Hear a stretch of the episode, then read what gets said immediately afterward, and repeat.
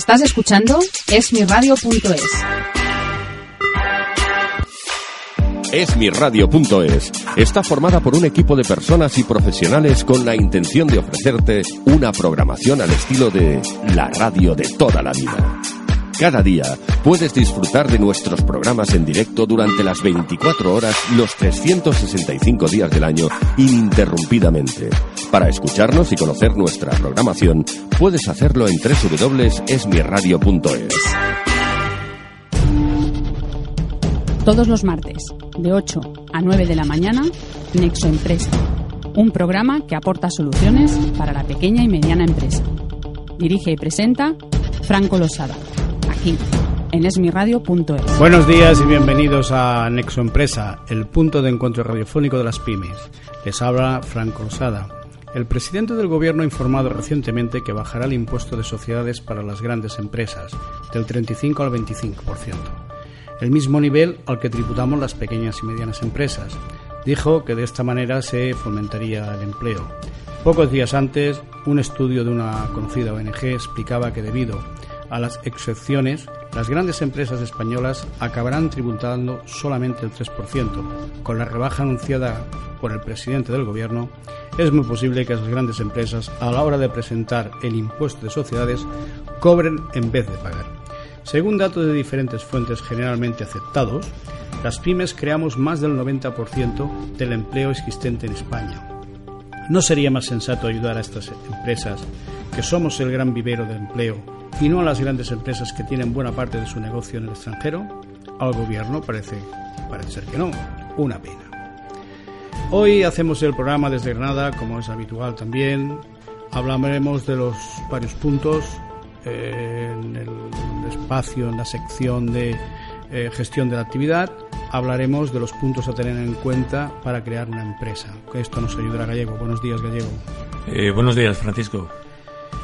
Entrevistaremos también a José María Escudero, decano del Colegio de Economistas de Granada, que ya tuvimos la, la, fortuna de que nos acompañara en programas anteriores y con él, nos expondrá el acuerdo extrajudicial de pagos, más conocido como mediación concursal. Buenos días, José María. Buenos días.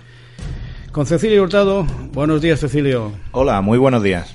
Hablaremos sobre la incapacidad permanente dentro del apartado de prevención y protección para la empresa activa y ya cerrando el último bloque de nuestro programa Nexo Empresa, tenemos también a nuestro experto Antonio López. ¿Qué tal, Antonio? ¿Cómo estás? Sí, buenos días, Francisco. Hoy Antonio, de Asesoría de Empresas Belerda, abordará el tema de las retribuciones de los administradores de las empresas. A quienes hacemos Nexo Empresa, como siempre les decimos, nos interesa mucho su opinión.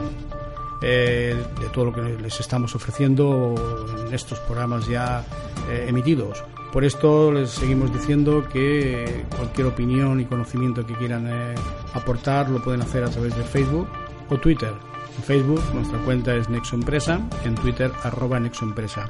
También pueden ponerse en contacto con nosotros a través del correo electrónico del programa Nexo Empresa arroba Nexo Gestión o bien pues a través de atención al cliente 610 625 128. Bien, antes de crear una empresa es preciso reflexionar, tener en cuenta a que nos enfrentamos.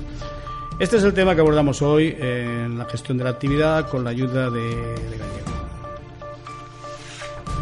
Francisco, ¿qué tendríamos que tener en cuenta antes de crear una empresa? Bien, antes de tomar eh, la decisión de crear tu propia empresa o bien tu propio autoempleo, eh, sería interesante eh, tener presentes varios, varios puntos, como por ejemplo el sector elegido para realizar la nueva actividad, la, la competencia que, que, vas a tener en base al criterio que hayas elegido para salir al mercado, los recursos económicos que dispones o tienes posibilidad de conseguir, a veces no se tiene al momento, si vas a ser competitivo en la venta de tus productos o servicios y el margen de tiempo de resistencia económica que puedes aguantar hasta no empezar a recoger eh, su fruto, como mínimo para conseguir el punto de equilibrio, es decir, tanto gasto, tanto facturo. Y naturalmente, realizar, aunque sea un pequeño plan de negocio para saber hacia dónde le, te puede conducir la decisión tomada. Muy bien, eh, hablemos del sector elegido.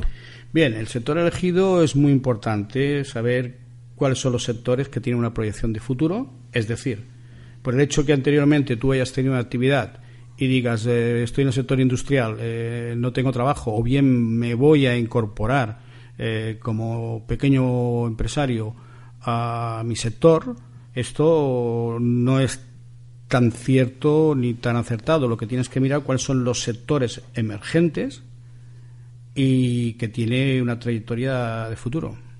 Entonces, Francisco, ¿qué tiene que hacer una persona eh, respecto a este punto y que quiera montar una empresa o crearse su propio autoempleo?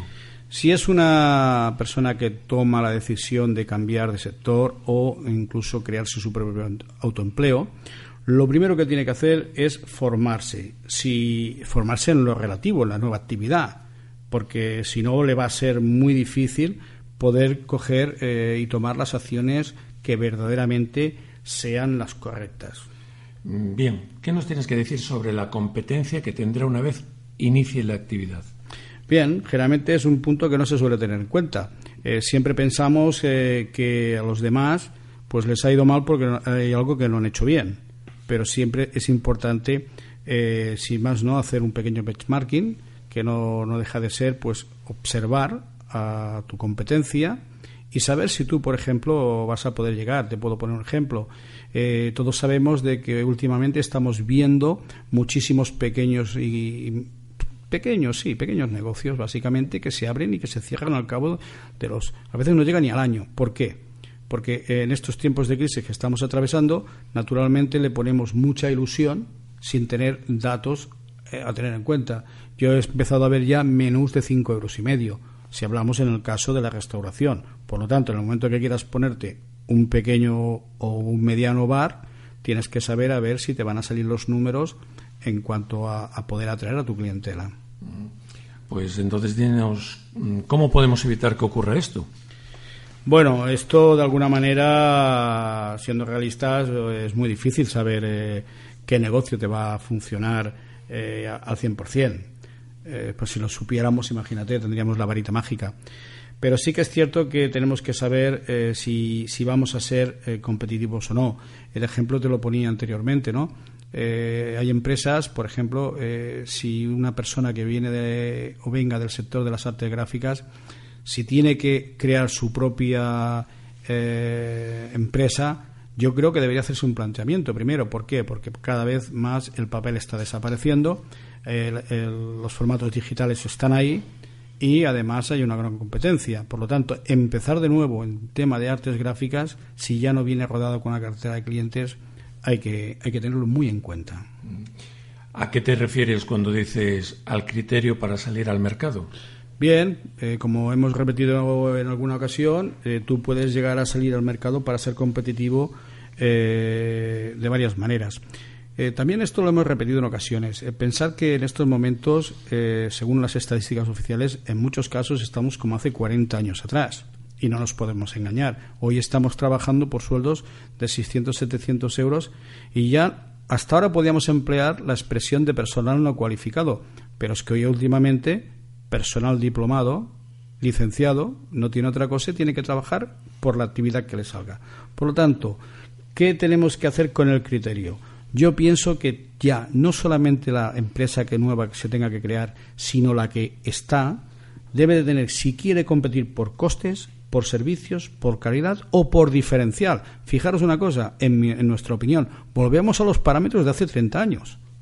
¿Por qué? Porque fijaros de que eh, todo el mundo conoce que dice, oye, no, mira, me voy a comprar esta televisión que por 300 euros me da este servicio y bueno, no es la última de LEDs, no tiene esto, pero es a lo único que yo puedo eh, dijéramos, eh, mm, acceder.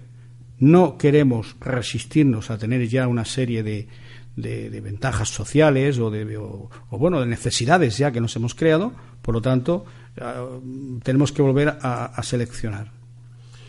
Es muy importante de los recursos económicos que dispongamos en el momento de tomar la decisión para crear empresa o autoempleo. Bueno, la verdad es que aquí Antonio López, de Asesoría Belerda, eh, lo tendrá casi más claro que yo. Es importantísimo, sí, porque mira, depende de los recursos que, podamos tener, eh, tú vas a partir con un menos o un más. Eh, si pides un crédito, que por cierto el otro día lo comentábamos, ya los, los bancos han empezado a abrir el grifo, pero bueno, no es lo mismo empezar con una mochila más grande o más pequeña, ¿no, Antonio? Evidentemente, es que si ya tienes que empezar con la empresa, el pago de la cuota del préstamo, que bueno, en definitiva es lo que necesitabas, pero eso ya le tienes que añadir los costes financieros y ya son más gastos añadidos al negocio y tal y como está el mercado, pues si tienes el capital, no es necesario tener que iniciar la actividad con toda esa carga de gastos. Entonces, eso es importante. Yo el otro día, eh, bueno, tuve la ocasión, una entidad bancaria, no voy a decir el nombre, naturalmente, se puso en contacto con nuestra empresa, Nexo Gestión, para ofrecernos ya una línea de descuento y, bueno, si, si éramos eh, o nos interesaba tener una póliza de esta, una póliza. Han empezado ya a abrir el grifo.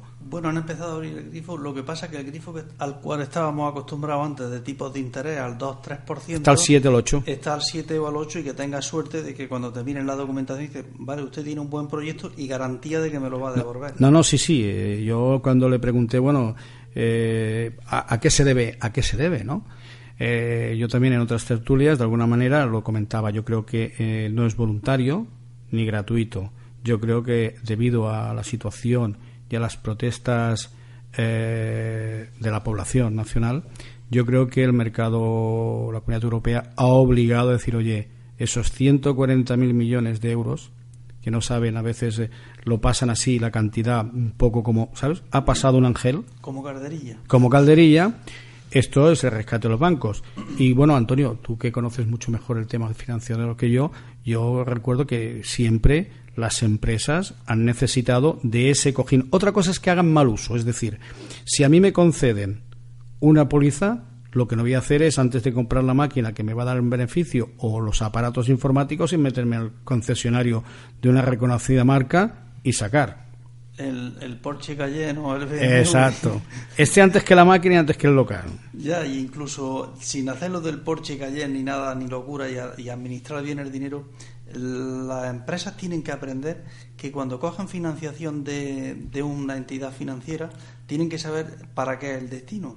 Entonces, una póliza de crédito, por ejemplo, que es lo que tú estás hablando, tú no puedes coger una póliza de crédito para comprar una maquinaria, que la maquinaria te va a estar generando riqueza en 8 o 10 años y la póliza de crédito tienes que liquidarla en 6 meses. La máquina no le ha dado mm, tiempo suficiente para generar la riqueza para devolver lo que ha costado. Entonces hay que saber planificar las inversiones y la financiación de esas inversiones. Y entonces eso es clave, porque nos podemos asfixiar automáticamente. Pues ahí hay un tema, te invito, un tema, mm, bueno, ya la temporada está casi llegando a, su fin. Ya sabemos que los formatos radiofónicos y de televisión, cuando llega julio, pues se acaba la temporada. Eh, toma nota para, para la próxima temporada de Nexo Empresa. Para hablar del tema este, ¿no? Eh, oye, Francisco, ¿y el margen de tiempo de resistencia económico? Bueno, es que es una de las cosas que no solemos tener eh, nunca en cuenta. Dice, la gente se mete en un negocio o en una actividad y piensa de que va a abrir la puerta y va a estar facturando. Como bien eh, también decía Antonio, dentro del plan de negocio que tienes que prever, tienes que pensar que vas a tener de entrada unos gastos 100 y unos ingresos cero. ¿Cuándo vas a llegar a ese punto de equilibrio? Pues tienes que en tu plan de negocio saber decir, vamos a ver, yo dispongo, por ejemplo, ¿no? 100.000 euros y quiero hacer, me voy a hacer mi propio otro empleo, podría ser, porque si vas a adquirir una farmacia ya no es lo que valía una farmacia, vale mucho menos, pero si es una pequeña empresa tienes que, si más no, pagar los alquileres de la maquinaria que puedas o, o de las herramientas que puedas necesitar. El alquiler, en fin, todo lo que son gastos generales.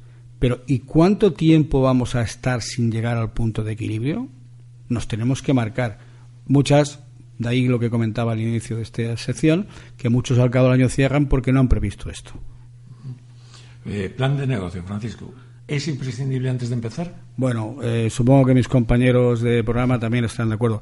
Más que imprescindible es, eh, Antonio, ¿cómo podíamos sustituir la palabra imprescindible? Eso vamos a sustituirlo hasta la palabra del plan de negocio. Es una guía para saber lo que tienes que hacer y, ir comprobando si se va cumpliendo las previsiones que tú has hecho. Si no tienes plan de negocio, mm, no sabes qué es lo que tienes que buscar para conseguir el éxito que pretendes. Y entonces vas a ciega y a esperar el resultado que te dé.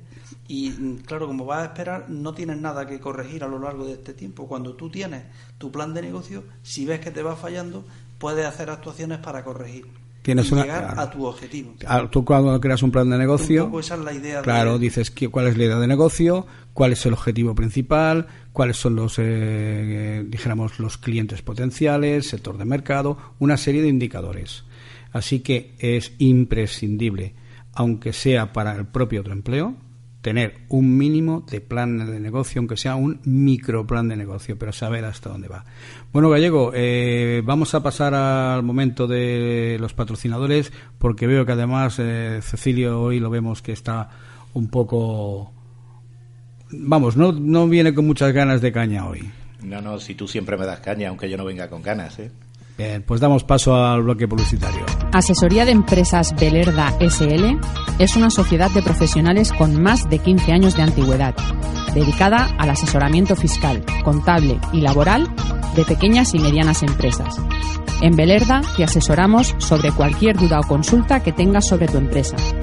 Puedes ponerte en contacto con nosotros en el teléfono 958 29 58 68 o mediante nuestra página web www.asesoriabelerda.com.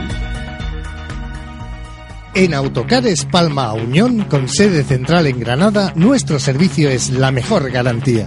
En Autocares Palma Unión disponemos de una amplia flota de autocares y microbuses con las mejores calidades, garantizando el máximo confort y seguridad en sus viajes. Porque nos importan nuestros clientes, todos nuestros vehículos están adaptados para las personas con movilidad reducida, ofreciendo una nueva perspectiva del placer de viajar tanto en nuestra web www.autocarespalma.es como en nuestro teléfono 958 81 33 56 encontrarán la información necesaria para decidirse por nosotros, una empresa con tradición que apuesta por el futuro. Autocares Palma Unión. Teléfono 958 81 33 56.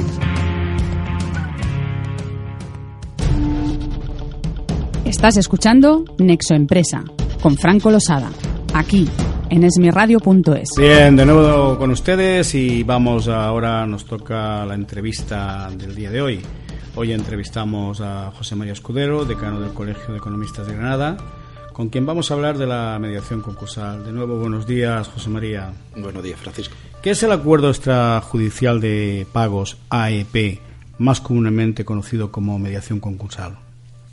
Eh, pues bien, ante, ante la saturación de los juzgados de, de lo mercantil por la, por la proliferación de concursos que se han venido, bueno, que, hemos tenido en esta crisis, eh, lo que se trata, lo que se busca es la desco- descongestión de, de los juzgados.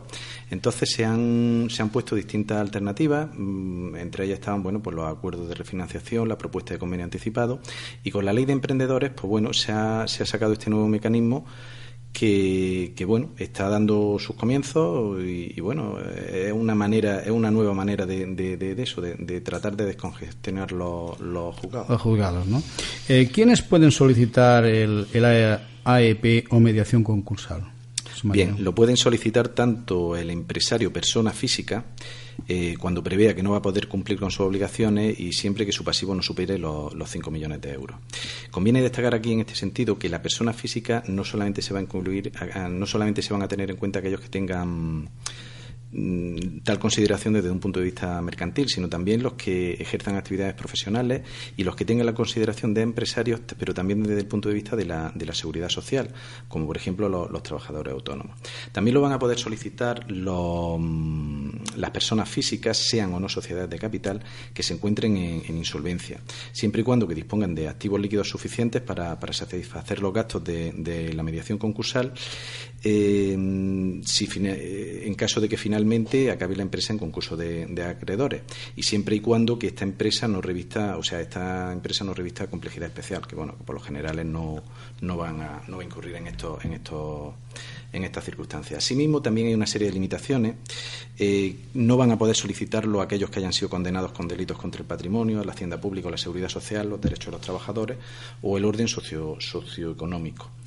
Eh, tampoco lo van a poder solicitar aquellos que, estando en obligación de inscripción en el registro mercantil no estuviesen inscritos o aquellos que hayan estado obligados a llevar su contabilidad no la, llevado, no la hayan llevado a cabo o no hayan depositado sus cuentas anuales los últimos tres ejercicios. Tampoco aquellos que ya hayan alcanzado previamente un acuerdo extrajudicial de pagos, que hayan mm, alcanzado también una, homologación judicial de acuerdo de refinanciación o que previamente hubiesen sido declaradas en concurso y hubiesen logrado un convenio. Y luego, por último, una cosa que sí me llama la atención es que tampoco lo pueden solicitar aquellos, mm, aquellos deudores que, eh, que de alguna manera tengan un acreedor que se encuentra en concurso. Eh, o sea, que, el que se pueda haber afectado por este acuerdo se encuentre, se encuentre en concurso. Y es que esto, la verdad es que difícilmente. esto es, un, es, un, poco complejo, ¿no? Porque si yo estoy en concurso debido a que tengo unos impagos. Efectivamente. ¿por qué y, yo estoy y yo, estoy y tú y yo te debo a ti un dinero, yo no puedo solicitarlo porque porque tú estás en concurso de acreedor. Y, lo estoy porque, porque no me pagan, por ejemplo. Me parece que Antonio quería puntualizar algo. Sí, yo quería puntualizar sobre lo, lo que has comentado ¿Las personas físicas es necesario que estén también inscritos como empresarios en el registro mercantil? No tiene, no tiene, no tiene por qué. No tiene por, qué, ¿no? Es que había entendido, habría querido entender de que era necesario. Las personas jurídicas sí, porque es imprescindible lo que le da la seguridad jurídica a la persona. Eh, José María, eh, durante, eh, una pregunta antes de continuar con, con la escaleta. ¿Qué tiempo mínimo tienes que avisar para poder solicitar. Es decir, me imagino de que tú como administrador, para presentarte, para, para acogerte a la ley concursal. ¿A la, ¿A la, ley concursal o a la mediación? A la mediación concursal. ¿Hay algún tiempo, perdona, eh, disculpa, a la mediación concursal, ¿hay algún tiempo establecido eh, que tienes que avisar? ¿Dos meses antes o...?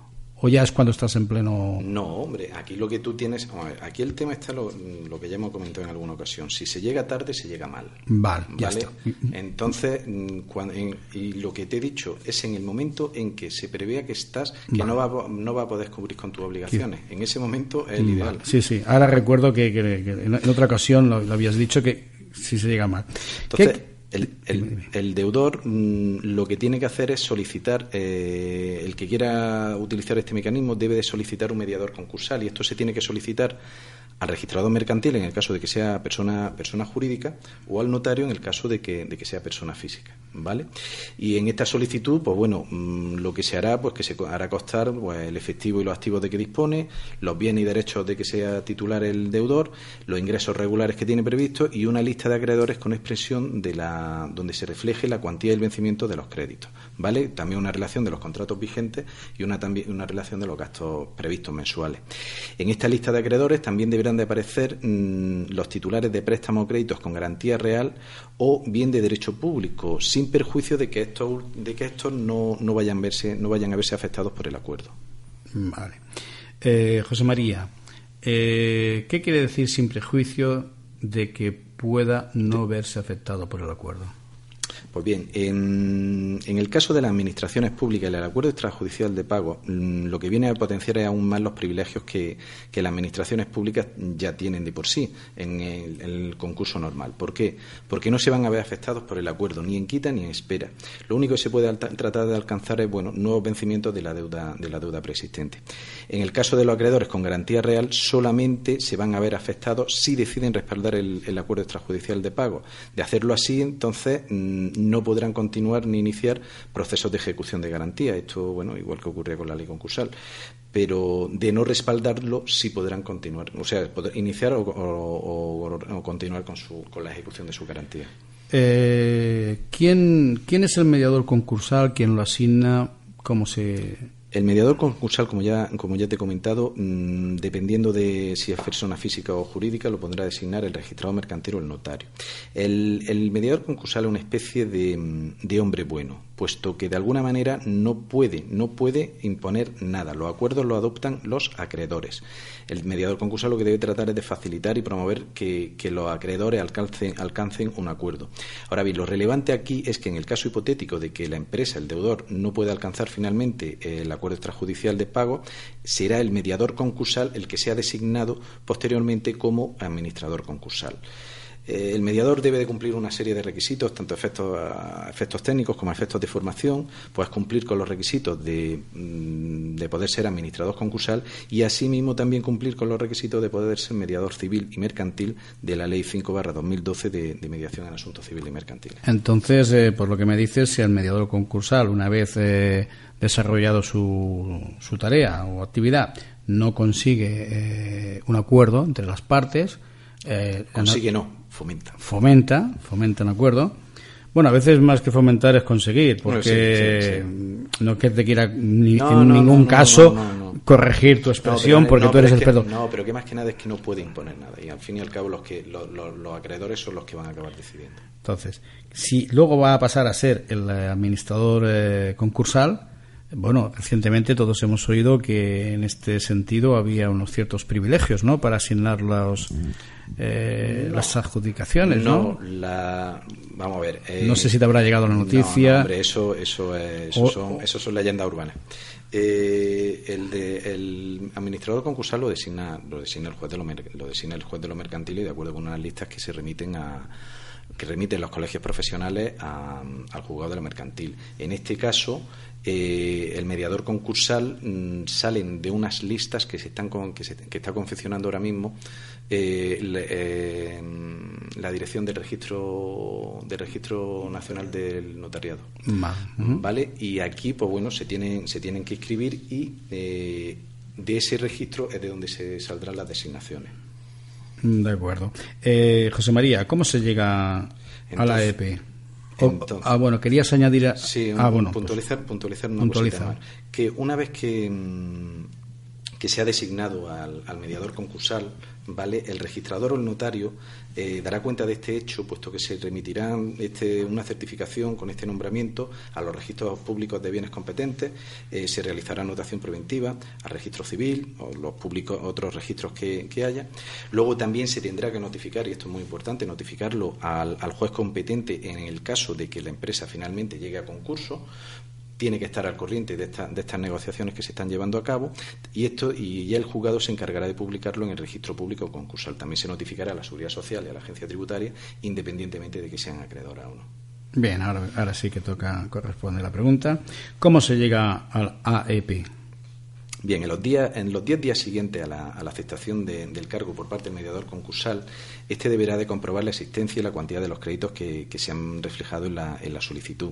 Asimismo, deberá de convocar una reunión, ¿vale?, a, estos acreedores, eh, a los acreedores que figuran en esta lista, eh, siempre que se puedan ver afectados por el, por el acuerdo.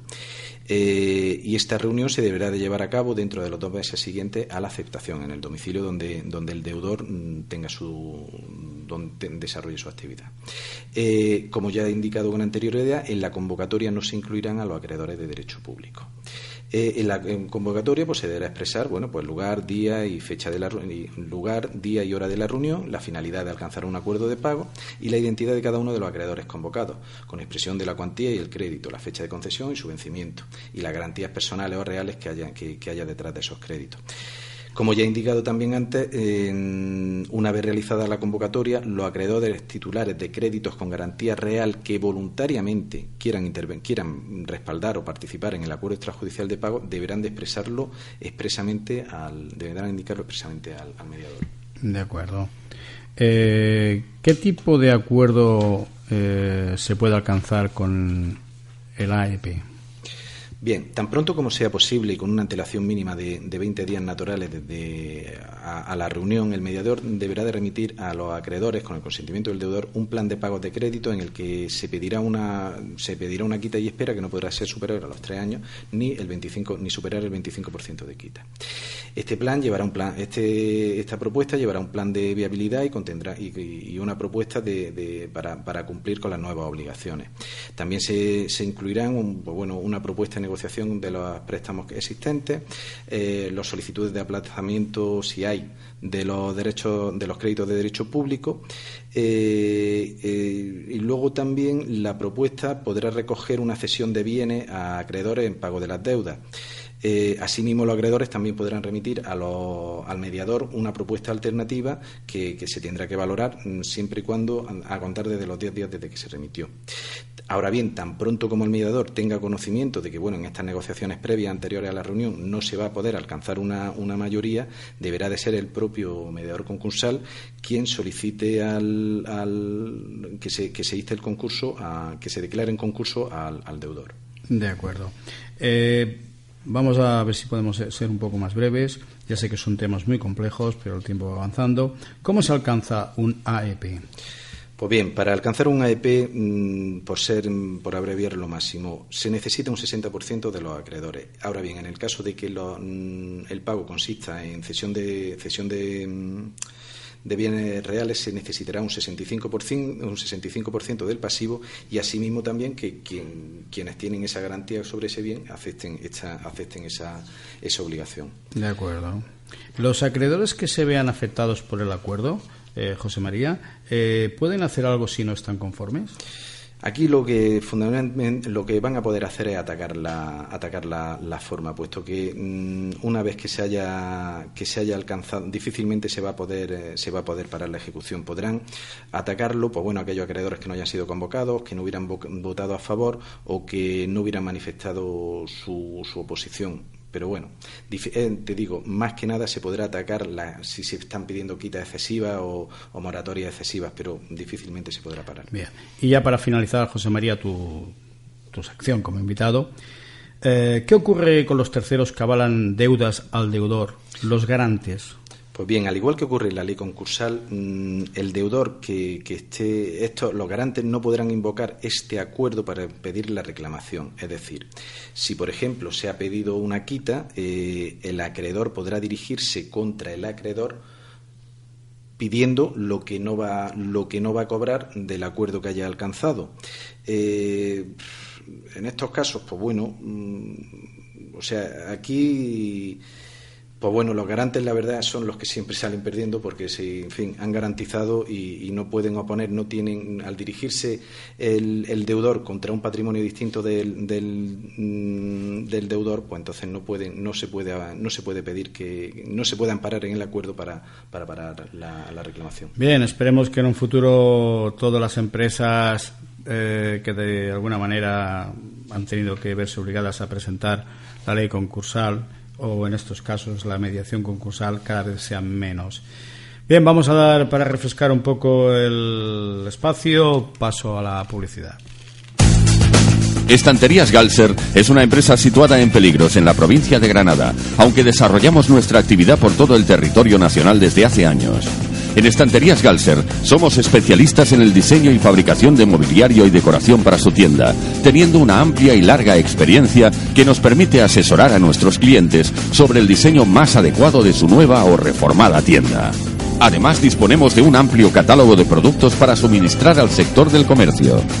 Puede contactar con nosotros a través de nuestra web www.estanteriasgalser.es o en los teléfonos de atención al cliente 902 501 182 y 958 402 146.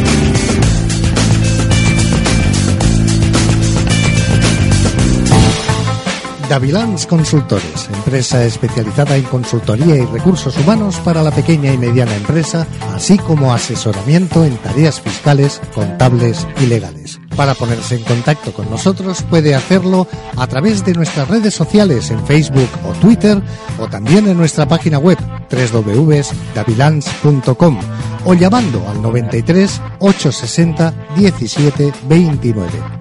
93 860 17 29. Davilans Consultores.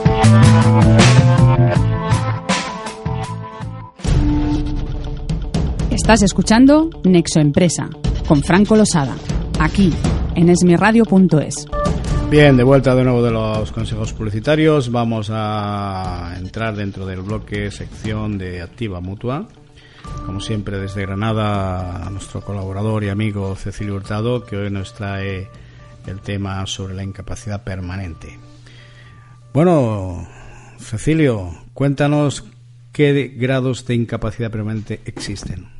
Bueno, eh, lo primero que tendríamos que decir es que si se llega a la incapacidad permanente con un alto grado de probabilidad porque eh, hemos agotado la incapacidad temporal o si no la hemos agotado al menos lo que sí se ha agotado eh, las posibilidades terapéuticas es decir que cuando un paciente después de una enfermedad no se puede recuperar del todo para volverlo al entorno laboral al 100%, pues existe esta fórmula de protección en nuestro sistema de seguridad social que es la incapacidad permanente. Por tanto, mm, lo deseable sería que no se llegara y que eh, con la incapacidad temporal se pudiera curar al paciente o sin curarlo al 100% sí, y restablecer su capacidad laboral. Si esto no ocurre, eh, como hemos dicho, eh, el sistema prevé una serie de, mm, de grados de incapacidad en función de la merma de la capacidad laboral del trabajador.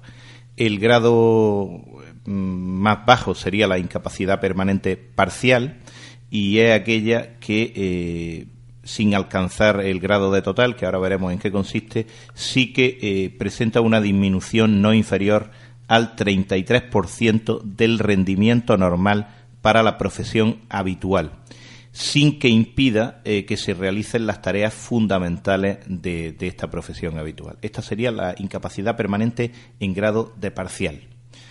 La siguiente, eh, en cuanto a limitaciones, la que, tiene más limitaciones, sería la incapacidad permanente total para la profesión habitual.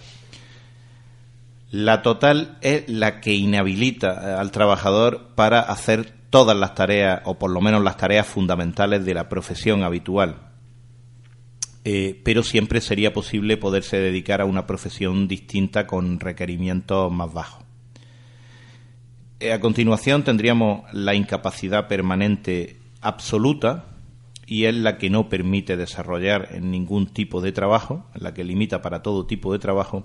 Y por último tendríamos la gran invalidez. La gran invalidez es la situación eh, en la que cae un trabajador que mm, tiene ya una incapacidad permanente, pero además eh, no puede valerse por sí mismo para hacer las actividades más esenciales de su vida, como vestirse o desplazarse, comer o cosas así. Es decir, necesitaría la ayuda de una tercera persona. Este grado es el grado más alto y eh, es gran invalidez. Acompaña a una total o una absoluta eh, y sería la gran invalidez que lo que otorga son ayudas para, para que un tercero nos pueda auxiliar en estas funciones. ¿Estos grados de Cecilio varía si deriva de accidente de trabajo o de enfermedad común? No, eh, respecto a los requisitos, que como hemos visto lo que hacen es poner en relación eh, las capacidades eh, del trabajador afectado con el trabajo habitual, no, la medida es la misma. sí que hay determinadas variaciones de índole administrativa en cuanto a los requisitos administrativos pero los grados son los mismos eh, tanto por accidente de trabajo, por enfermedad común o por accidente no laboral. Eh, los grados son los mismos y con las mismas definiciones. Bien sea régimen general o para autónomos. Sí, en cuanto a los grados, sí. Eh, es verdad que, ya digo, en función de la contingencia, laboral o no laboral, y en función del régimen, sea mm, agricultura, minería del carbón, eh, mar, eh, autónomos o régimen general sí hay ciertas especificidades pero eh, ya digo, de requerimientos administrativos. Los grados son exactamente los mismos para con, los mismos beneficios económicos y demás.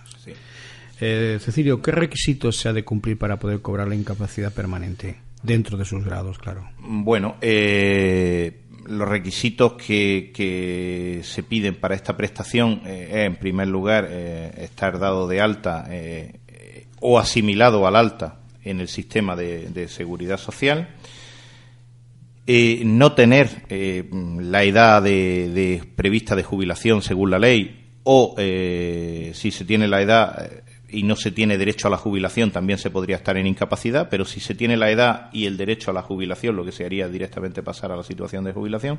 Por lo tanto, asimilado al alta, no tener eh, derecho a, la jubilación contributiva y eh, se piden eh, una serie de requisitos formales a la hora de cotizaciones previas. Aquí sí que hay diferencias según la contingencia.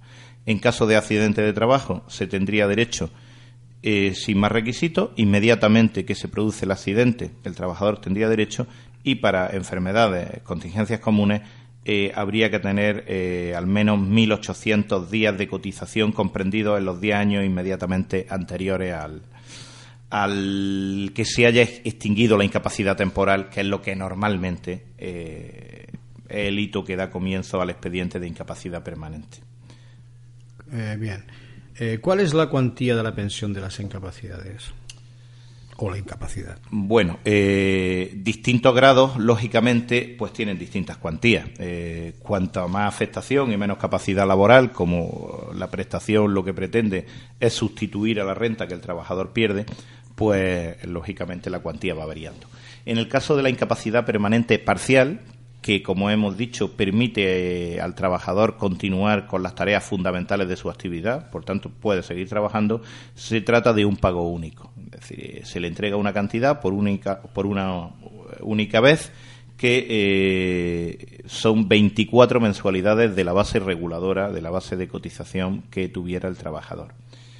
En el caso de la incapacidad permanente en grado de total, eh, la percepción sería del 55% de la base reguladora que tuviera el trabajador.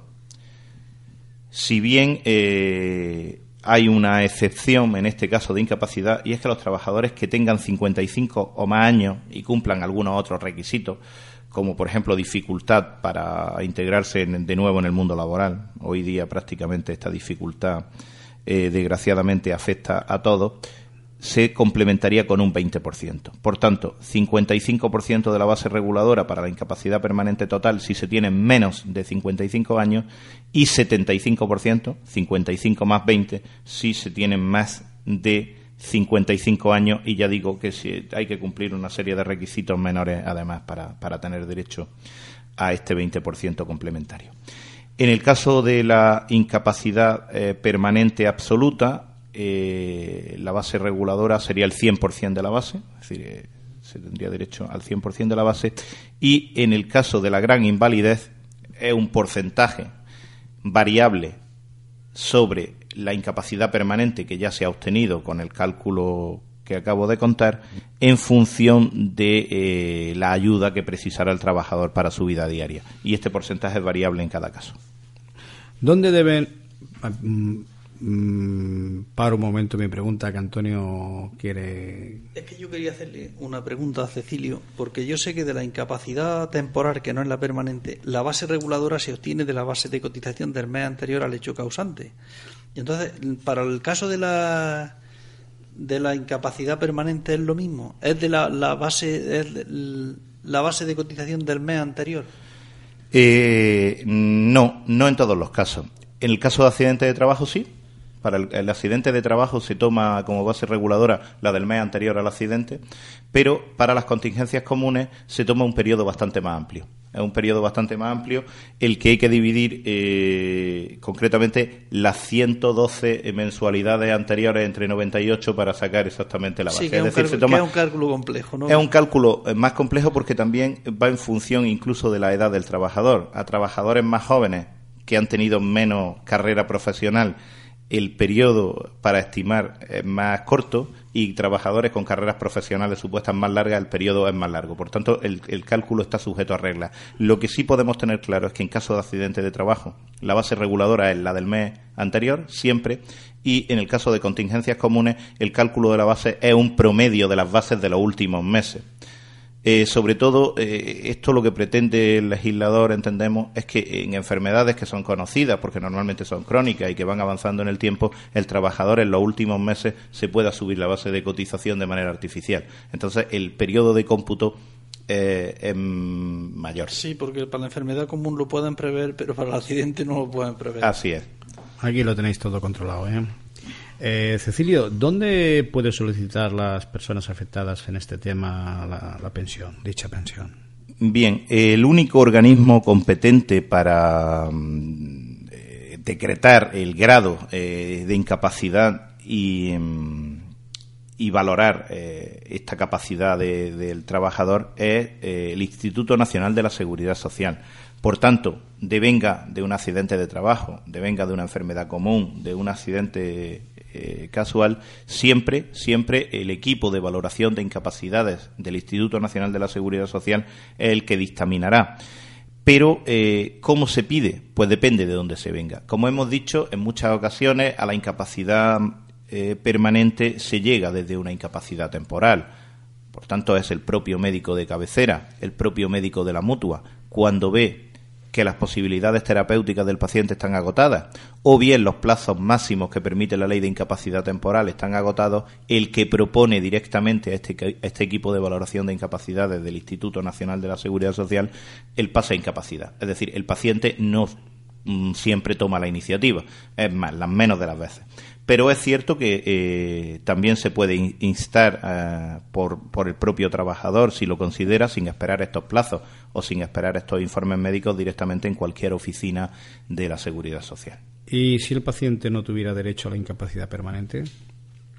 Bueno, eh, se supone que si el paciente no tiene derecho a la incapacidad permanente, podemos estar ante dos supuestos. Uno, está capacitado para trabajar y por tanto se debe reincorporar al mundo laboral o está en una incapacidad temporal, es decir, estamos ante una enfermedad que no es definitiva y que se puede curar, por tanto estaría protegido por el supuesto de incapacidad temporal, lo que son las bajas que conocemos habitualmente. Eh, una vez concedida la pensión, eh, ¿se puede perder? Se puede perder, sí. De hecho, en las resoluciones que dicta el Instituto Nacional de la Seguridad Social, en la propia resolución se recoge el plazo de revisión. ¿De cuánto es? Eh, el plazo de revisión habitual eh, suele ser de dos años, pero en muchos casos eh, los pacientes que llegan a esta incapacidad permanente por agotamiento del plazo máximo de incapacidad temporal, pero sin embargo el propio equipo de valoración considera que puede experimentar una mejoría antes de este plazo de dos años señalan plazos de revisión más cortos. Es decir, que ya no existe aquella eh, concesión de una incapacidad en el grado, por ejemplo, a partir del grado, pero supongo será básicamente el grado total, mm, ya te lo adjudicaban como hacía años atrás y ya lo tenías de por vida. Ahora hay que revisión.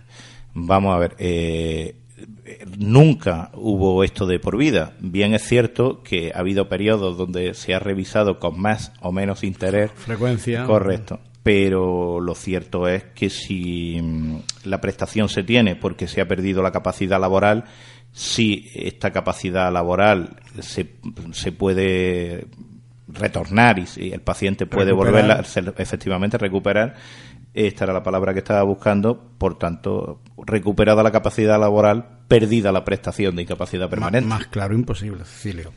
Eh, ¿Se puede compatibilizar trabajo y cobro de pensión? Eh, sí, pero, eh, sí, pero está claro que uno de los motivos que precisamente el Instituto Nacional de la Seguridad Social utiliza para revisar las prestaciones es mirar que el trabajador está trabajando. Si el trabajador que tiene una incapacidad permanente, total, absoluta, eh, lo vemos que está de alta en la seguridad social, lo primero que va a mirar la seguridad social es si el trabajo que tiene eh, este nuevo trabajo es compatible con el estado de la incapacidad. Si es compatible no hay problema, pero si no hay, si no hay compatibilidad, eh, lo que sí hay es obligación de darse de alta en el sistema de seguridad social. sí, no, eso, ya lo intuyo.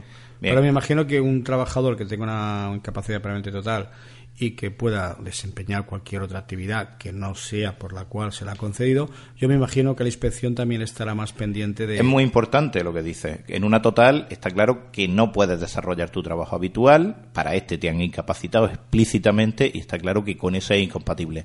Con otro, si son compatibles con el estado de salud del paciente, se puede, eh, sí, que, sí que se pueden simultanear.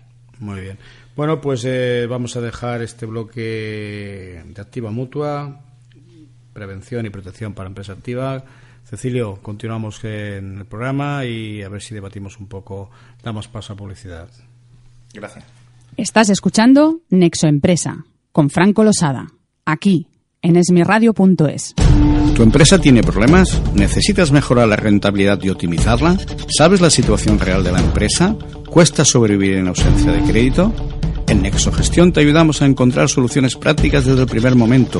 Nuestros técnicos de gestión se involucran de una forma práctica y directa en la actividad de tu empresa. Estaremos a tu lado cuando nos necesites. Nexogestión te ayuda a mejorar el presente y a preparar el futuro. Si lo deseas, puedes contactar con nosotros a través de nuestra web www.nexogestion.com o al teléfono de atención al cliente 610-625-128. Poliéster Santiga es una empresa con experiencia en la necesidad de los clientes desde el año 85. Estamos a su servicio. Nos dedicamos a la fabricación de resinas reforzadas con fibra de vidrio, tanto ortoftálica, isoftálica, ignífugas, así como resinas vinilester para refuerzos químicos. Hacemos recubrimientos de piscinas, camiones cisterna, cubas para baños o cincados, como piezas de maquinaria, atracciones y una larga diversidad de actuaciones o fabricación. Puede contactar con nosotros a través de nuestra web www.polistersantiga.com o al teléfono 93 718 85 64. 93 718 85 64. Estás escuchando Nexo Empresa con Franco Losada, aquí en esmirradio.es. Bien, enfilamos ya la parte final de nuestro programa de hoy con el bloque de Economía para las Pymes, como siempre con Antonio López, que nos va a traer un buen contenido. Y quién mejor que no informarnos el mismo, ya que domina muy bien todo este tema. Antonio, ¿los gastos que cobran los administradores de las sociedades son deducibles en el impuesto de las mismas? Pues mira, Francisco, me acabas de decir que yo voy a aclarar todo esto por lo que sé, pero es que esto concretamente un poco lo venimos a hablar hoy aquí porque hay un maremano con este tema de la retribución de los administradores. A ver, pero cuéntanos que lo podamos entender todos, porque eh, lo del... ¿Sabes aquí lo que decía Caucho Más, no? La parte contratante de la segunda parte, ¿eh? o sea, que lo podamos entender Que lo podamos entender todos. Mira, hasta ahora, el, siempre la retribución de los administradores, siempre refiriéndonos a pequeña y mediana empresa, no ha habido ningún problema en lo que se refiere a su deducibilidad como gasto en el impuesto de sociedades. Y el trabajador que lo percibía, hablo de trabajador entre comillas, el administrador que prestaba esos servicios a la empresa, pues lo declaraba como renta del trabajo en su IRPF y no había ningún problema. Hasta que en el 2008, pues bueno, hubo una sentencia del Tribunal Supremo donde ponía en duda esta cuestión porque venía a decir de alguna forma, lo voy a resumir un poquito, es largo, me parece que son 10 o 12 páginas la, la sentencia, que si el administrador tiene relación de dependencia como un empleado con la empresa, pues no habrá ningún problema en la deducibilidad de ese gasto y el que lo declare en su IRPF. Es decir, para los oyentes, el, la, la, persona que sea administrador de su propia SL y trabaje, eh, sea parte activa. No, no estoy hablando de ese caso. El caso es cuando una persona sea administrador de la empresa y la empresa no sea suya. Los socios son independientes. Ahí es donde va a haber una relación de dependencia y no hay ningún tipo de problema.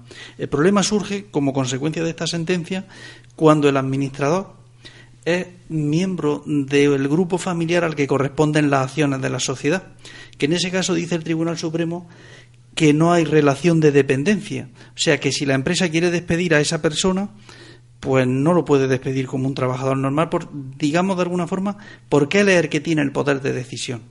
Controla las participaciones por medio del grupo familiar y aquí es pues donde surge el problema. Es verdad que en la ley del impuesto de sociedades no se dice nada de si son deducibles los gastos o no, siempre se han admitido, pero claro, a raíz de esta sentencia, pues la agencia tributaria se ha puesto ahí un poquito las orejillas de punta y de hecho ahora y José María lo sabe por medio del colegio, que nos lo han comunicado varios colegios profesionales, que la Administración de Hacienda está haciendo actuaciones para ver si las sociedades pues cumplen los requisitos para ese gasto que se han deducido como retribución de los administradores, lo han deducido bien o no. Lo, que hace lo que hace la falta de recursos económicos, ¿eh? eh Mirar hacia atrás. Pasa una cosa, este caso que os estoy hablando, que es el, complejo, que es cuando el administrador corresponde a un grupo familiar o las acciones corresponden a un grupo familiar y eres miembro de ese grupo familiar y controla la sociedad, sí será deducible si cumple una serie de requisitos, pero ya no laborales, sino mercantiles. ¿Cuáles son los requisitos necesarios para que los gastos que cobran los administradores sean deducibles? Pues mira, los requisitos, si es una relación de dependencia, por ejemplo, un señor que es independiente de los socios y lo nombran como administrador, pues va a estar nombrado con unos mm, con una serie de funciones, va a estar registrada su función en el registro mercantil, pero luego va a tener su relación laboral con un contrato de alta dirección. Claro. Que el contrato va a estar registrado en la oficina pública de empleo, sus retribuciones van a estar pactadas en el contrato de trabajo o según el convenio colectivo y ahí no hay ningún tipo Forma de parte de un- como un trabajador más de la empresa. Claro, el problema es cuando el administrador que corresponde al grupo familiar no se puede dar de alta en el régimen general de la seguridad social ni en el régimen general especial para altos directivos, sino que tiene que ir por el control de las participaciones autónomo. Autónomo correspondiente a esa empresa. Entonces, claro, las retribuciones para que sean deducibles, el requisito que tiene que cumplir es que en los estatutos esté previsto la retribución del cargo. ¿Y cómo se tiene que retribuir eso? Si es con una cantidad fija o con una cantidad variable o con una cantidad que cada año en la Junta de Socios se acuerde la cantidad que tiene que percibir. En ese caso, sí se admitirá la deducibilidad como gasto en el impuesto de sociedades. Y digo sí se admitirá porque hay muchísima inseguridad jurídica. Oye, pues esto es un tema muy interesante y además creo que para los oyentes les va a servir de mucho. Y si no lo fueran, eh, ¿qué tratamiento fiscal tienen? Eh, bueno, el tratamiento fiscal, esto, mm, cuando, si son deducibles o no, el tratamiento fiscal que tiene lo que son para lo que es el administrador, cuando percibe una retribución, es rendimiento del trabajo, como si estuviera percibiendo una renta por estar trabajando en una empresa eh, empleado por cuenta ajena. Con una particularidad, que las retenciones que tiene que practicarle la empresa es del 42%. Eso detalle a tener en cuenta. Y ahora habrá que ver si cumple todos los requisitos. Si es administrador independiente, será gasto deducible más para el impuesto de sociedades. Y si es administrador dependiente, pues tendrá que ver que se cumplen todos los requisitos de establecimiento en el en, el, en, los, en los estatutos de la sociedad y todo eso. ¿Qué pasa si el administrador, además del cargo de administrador, realiza otro tipo de trabajos para la sociedad? Bueno, Esto supongo que en la mediana en la mediana y pequeña empresa a lo mejor. En la mediana hay casos que a lo mejor el administrador tiene un perfil económico, tiene un perfil comercial, ¿no? Y la propiedad lo, lo- lo nombra como administrador, pero además desempeña otro otro tipo de trabajos. Mira, me voy a centrar porque creo que es donde está el problema, que es cuando es un grupo familiar y cualquiera de los miembros del grupo familiar pues están trabajando allí ellos, que es la pequeña y mediana empresa, que el, el señor que forma una sociedad con su hijo, con su cónyuge o con su hermano y él es el administrador. Y está trabajando un restaurante que tiene cinco o seis o diez empleados y el jefe de cocina es el que es un cocinero estupendo y es el administrador de su sociedad. Bueno, pues aquí hay que distinguir dos tipos de retribuciones, que son las que cobraría por el cargo de administrador y las que cobraría por estar prestando el servicio en la empresa de jefe de cocina, por ejemplo, o de camarero, o alguna de... Claro, aquí el problema surge que ante una hipotética inspección de Hacienda hay que demostrar qué cantidad es la que percibe por el cargo de administrador y qué es la que cantidad que percibe por los servicios que presta. Entonces, para los del cargo de administrador tendría que estar previsto en los estatutos. Si no está previsto en los estatutos, mejor que no se los deduzca la sociedad. De acuerdo. Y para el resto, que es para los servicios que presta, hay dos cuestiones. Tienen que estar ajustados como es una operación vinculada con la sociedad, porque son personas que tienen relación con el grupo familiar, tienen que estar regulados a precio de mercado. En este caso, mm, para obtener el precio de mercado es fácil, porque el sector de actividad tendrá un convenio colectivo. Entonces, las retribuciones para esos servicios que presta fuera del cargo de administrador deberán de estar ajustadas al convenio colectivo O sea que y salvaremos la dificultad que siempre digo que bueno que hay que enfrentarse a los inspectores de hacienda cuando haya estas hipotéticas situaciones amigos vuestros. bueno ah, entre comillas Es- ¿Estos servicios son deducibles en impuestos de sociedades? bueno los, los servicios esos por supuesto que no hay ningún problema en la deducibilidad del, del impuesto de sociedades pero hay que dejar bien claro para una hipotética inspección de hacienda que no es, esas retribuciones no son por el cargo de administrador y que están ajustadas a precios de mercado. Si eso lo podemos justificar sin ningún problema, no debemos de tener ningún problema. Vale. Sí, una cosa es el convenio, otra cosa es que diga, bueno, el convenio de marca, por ejemplo, para un cocinero, pues 1.200 euros, no, no 1.200, el mínimo, o, lo que esté establecido el convenio, pero a precio de mercado, y oye, no, se está pagando 1.400. Vale, pero... Estando esos, en ese rango, me imagino que... Sí, pero mira, pero eh, cuando te llama a la inspección de Hacienda, tú le puedes... Lo más fácil es llevarle el convenio colectivo, pero sabemos que un buen jefe de cocina estará por encima de convenio colectivo. Para eso hay lo que son los estudios de retribuciones y se le presenta un estudio de retribuciones que para esa categoría profesional la retribución media es, o la horquilla de una retribución media es lo que está cobrando esta persona. Eh, Antonio, eh, mm, también para final tu sección una última pregunta, porque además cuando nos llama Hacienda, yo no sé qué pasa, a mí me, a mí me ocurre que todos, sabiendo que hacemos las cosas correctamente, el hecho que te llame Hacienda, ya lo primero que piensas si, si has como mínimo cometido un error. Bueno, la verdad yo por mi experiencia... Yo, yo con todo el mundo que hablo de a pie, dice, cuando veo una carta de Hacienda, automáticamente muchas veces llamo a mi gestor pero mira, el problema que hay con esto, aunque nos desviamos un poquitín del tema, es que normalmente cuando nos llaman de Hacienda es porque ven algo irregular, que luego a lo mejor lo comprueban y no es irregular.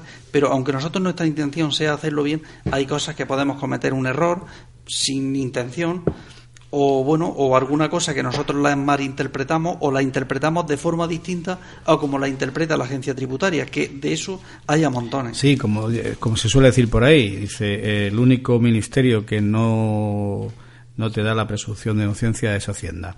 Eh, ¿Qué consecuencias puede tener si no prepara la documentación que se exige ante una hipotética inspección de Hacienda? Bueno, pues lo que puede ocurrir ante una hipotética inspección de Hacienda es que llegue el inspector y te diga, mire usted, este señor como administrador ha cobrado estas cantidades, no cumple los requisitos y no hace un ajuste lo que se llama la liquidación del impuesto de sociedades. No lo quita eso como gasto, nos sube la base imponible, nos cobra el 25 o el 30% más más los intereses de demora desde el momento en que se tenía que haber pagado hasta cuando nos lo liquiden y un recargo de como mínimo el 50%. Bonito, bonito.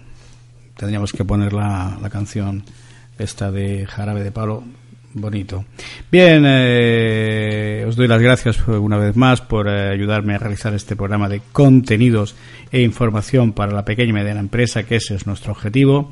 Hay días que estamos un poco más eh, divertidos, otros días más serios, otro día eh, más planos. Siempre procuramos que el programa sea, como si más no, dinámico y que haya un poco de tertulia.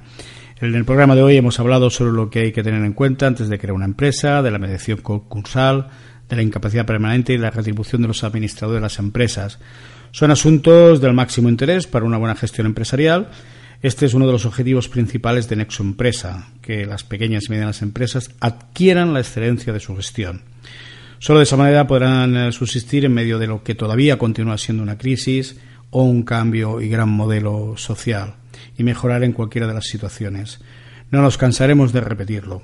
Y como ya es habitual, para finalizar, también recordarles eh, nuestra página en Facebook, eh, Nexoempresa y en Twitter arroba Nexoempresa. También lo pueden hacer a través de nuestro correo electrónico nexoempresa nexogestión.com o bien a través de atención al cliente de Nexogestión 610-625-128. Hasta la próxima semana y como siempre Franco Losada les desea lo mejor. Han escuchado Nexoempresa el programa en el que los empresarios de la pequeña y mediana empresa encuentran soluciones. Dirigido y presentado por Franco Losada, aquí en esmiradio.es. Esmiradio.es está formada por un equipo de personas y profesionales con la intención de ofrecerte una programación al estilo de la radio de toda la vida. Cada día puedes disfrutar de nuestros programas en directo durante las 24 horas, los 365 días del año, ininterrumpidamente. Para escucharnos y conocer nuestra programación, puedes hacerlo en www.esmiradio.es. Estás escuchando esmiradio.es